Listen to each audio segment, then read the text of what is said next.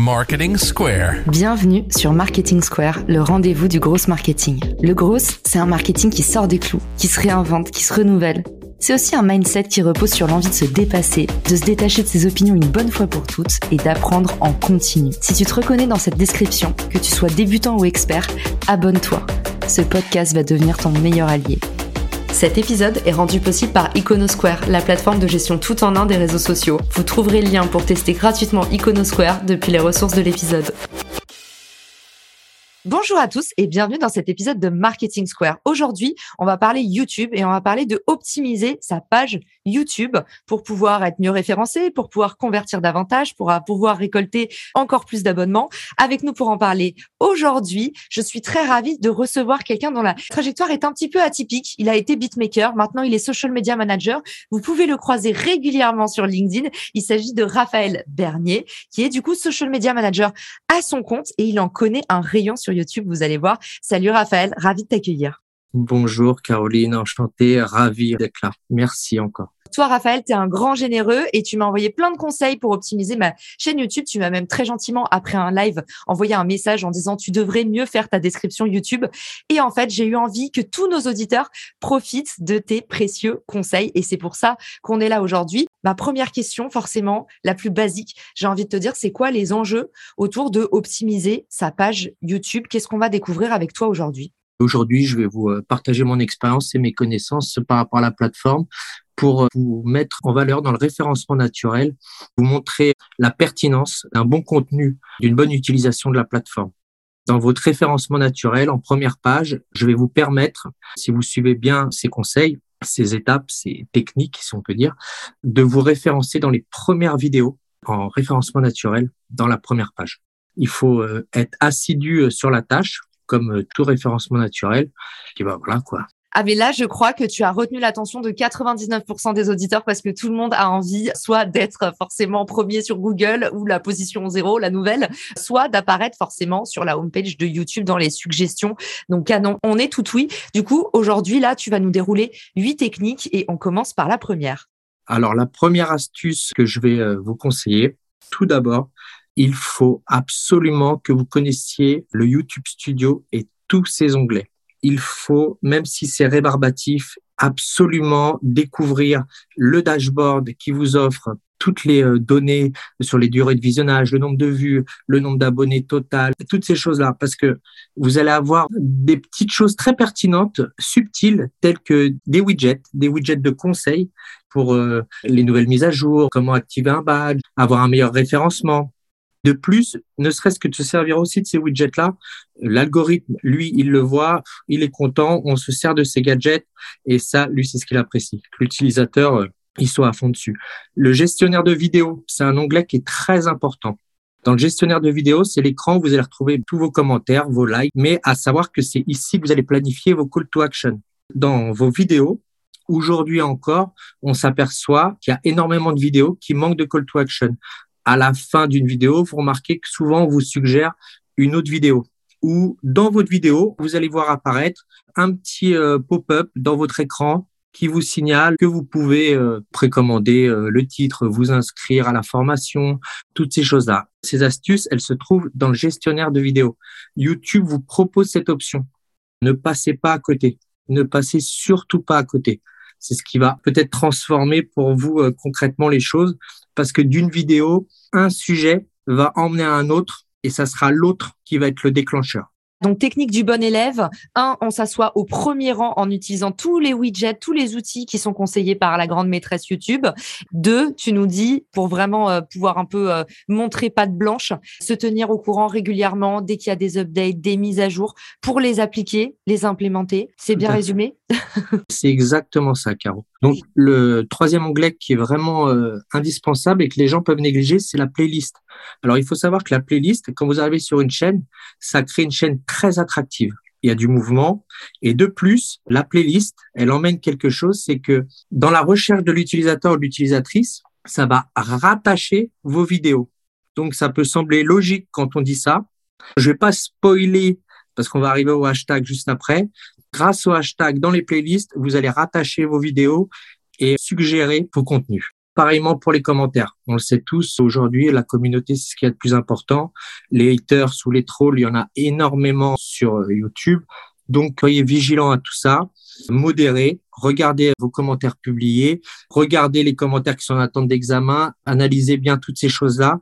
Soyez vigilants. Sur YouTube, c'est un peu le nerf de la guerre. La communauté est vraiment très importante. C'est la communauté qui va faire votre travail. Est-ce que les lois de l'algorithme, c'est un peu comme euh, LinkedIn ou les autres réseaux sociaux sur YouTube Plus tôt tu réponds à un commentaire, plus euh, tu es dans les faveurs de l'algo? En fait, ce qu'on remarque, les utilisateurs de YouTube, contrairement à les autres réseaux que tu m'as cités, ne restent pas sur le réseau. C'est-à-dire, on vient sur YouTube, on repart et on revient sur YouTube ce soir. C'est un exemple. Là, euh, sur LinkedIn, par exemple, moi, personnellement, je suis connecté toute la journée. Sur TikTok, c'est pareil. Il peut m'arriver de rester très longtemps connecté ou de revenir très souvent. La manipulation est rapide, la recherche est rapide.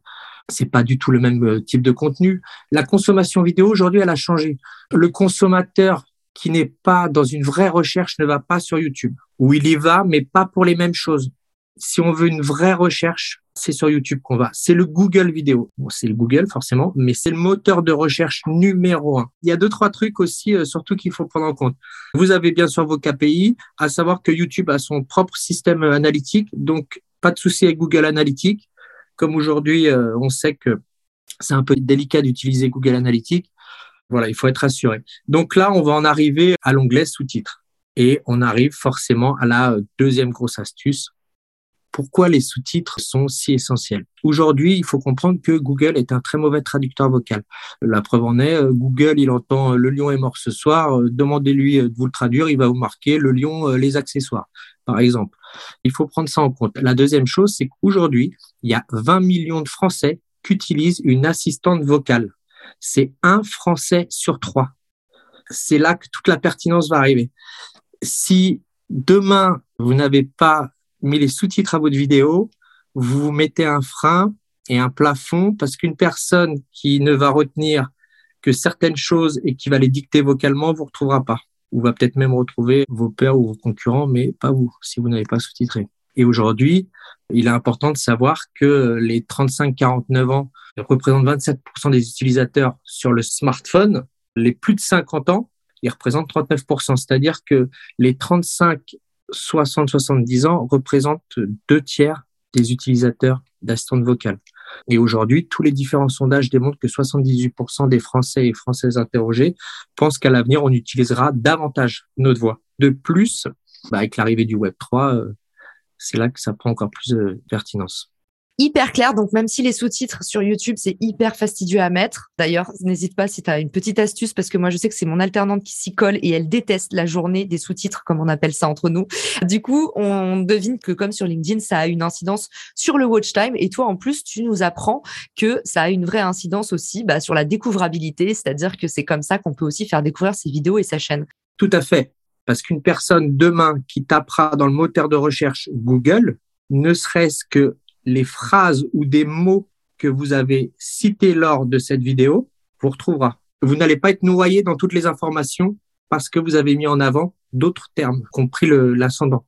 Les hashtags, par exemple, vont prendre l'ascendant. Parfaite transition. Alors, avant d'en arriver au hashtag, parce que c'est le hashtag qui est quand même important avec YouTube, on va parler de l'algo vs l'upload il faut comprendre que le fichier euh, doit avoir euh, un nom bien spécifique parce que sinon l'algorithme, dans mes termes, il va galérer pour ranger tout simplement votre vidéo. Parce que l'algorithme, lui, il commence tout de suite à référencer votre vidéo. Donc l'astuce, mettez vos chaînes en privé quand vous uploadez. C'est très important. Rentrez même ce paramètre-là dans votre chaîne directement.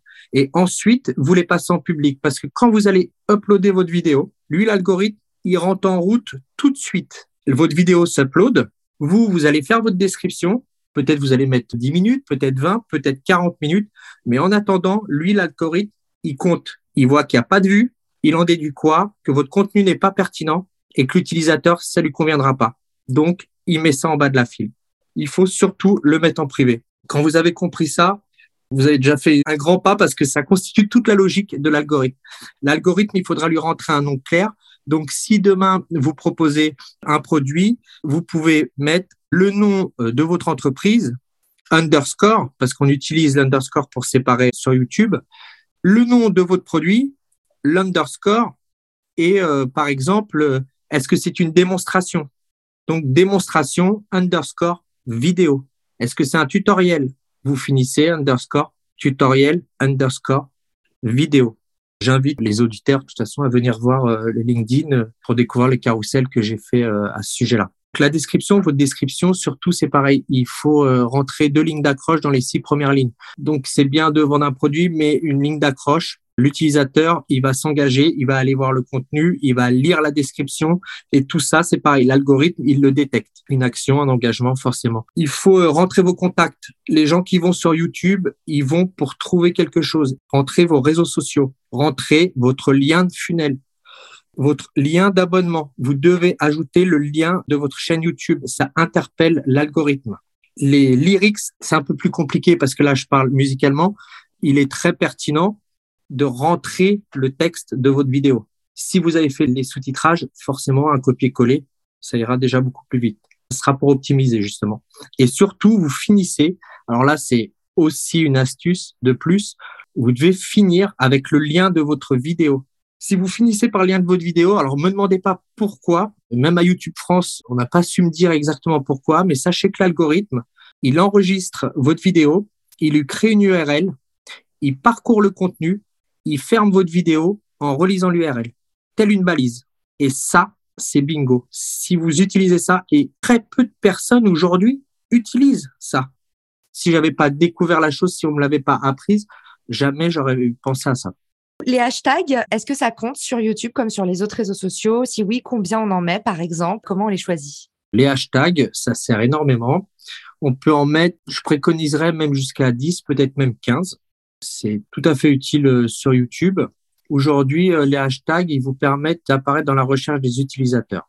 Donc, il faut penser à l'orthographe. Il faut bien sûr euh, introduire des hashtags au singulier, au pluriel et sans les lettres muettes.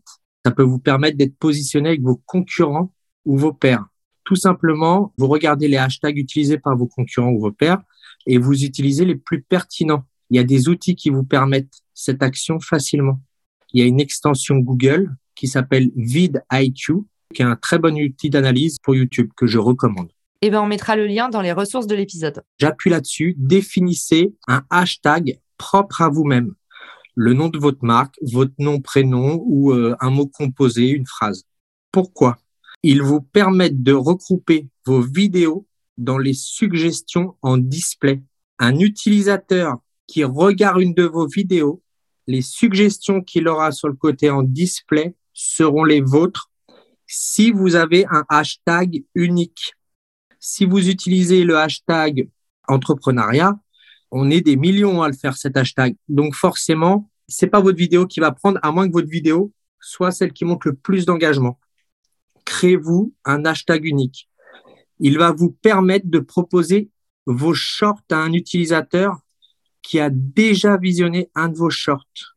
Quand un utilisateur tombe sur un de vos shorts, grâce à ces hashtags, vous ressortirez naturellement. Pour ceux qui nous écoutent et qui se disent mais c'est quoi cette histoire? Quel rapport avec la mode et le prêt-à-porter? Les shorts, c'est les formats micro de YouTube, donc des vidéos de moins de deux minutes. Faut quand même le préciser au cas où euh, si certains découvrent YouTube en écoutant l'épisode. Du coup, c'est ça dont Raphaël nous parle, ces petites vidéos de moins de deux minutes qui ont du coup maintenant leur fil d'actualité à part sur YouTube. Tout à fait. Ce format-là, les shorts, permettent aussi de réduire le taux de skippage. Un taux de skip trop élevé, c'est un signal fort pour l'algo. Il faut absolument éviter le clickbait. Ça, surtout euh, le putaclic, tout ça, ne faites pas ça parce que il n'y a pas besoin de signaler la vidéo. Une vidéo qui a un taux de rebond euh, deux secondes dessus, ça vous nuit rebond et skippage, du coup, c'est pareil, du vocabulaire un petit peu expert pour ceux qui nous écoutent. On vous explique, c'est tout simplement quelqu'un qui va décider de passer à autre chose en regardant votre vidéo, donc en fait, qui va vous swiper. C'est bien ça? Tout à fait.